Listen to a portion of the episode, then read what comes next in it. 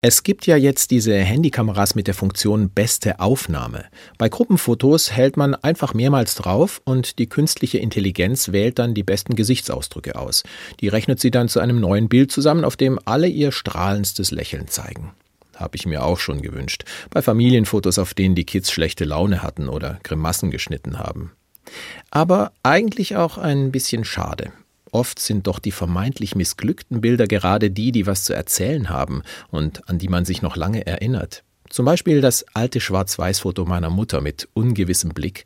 Kurz zuvor hatte sie erfahren, dass sie noch einmal überraschend schwanger geworden war. Oder mein Kumpel und ich, wir hocken frisch gekentert und pudelnass neben unserem vollgelaufenen Kanu, beide mit betröppelten Gesichtern. Das Foto zeigt vielleicht nicht unsere Schokoladenseite, aber ich weiß noch genau, wie ich mich damals gefühlt habe. Und dazu sind Fotos ja auch gut. Sie halten Situationen fest, sie helfen mir beim Erinnern und bilden letztlich mein Leben ab. Und das besteht nicht nur aus Lächeln und guter Laune. Ich finde, das muss man sich immer wieder bewusst machen. Es gibt auch Phasen, da bin ich griesgrämig, verzweifelt, wütend oder nachdenklich. Die gehören einfach zum Leben dazu. Nicht nur als Kontrastmittel für die Sternstunden, sondern einfach, weil das Leben so ist. Die Funktion beste Aufnahme ist vielleicht manchmal ganz nützlich, aber vor allem ein neues Extra, um Handys besser verkaufen zu können. Zum Glück kann das echte Leben mehr als bloß lächeln.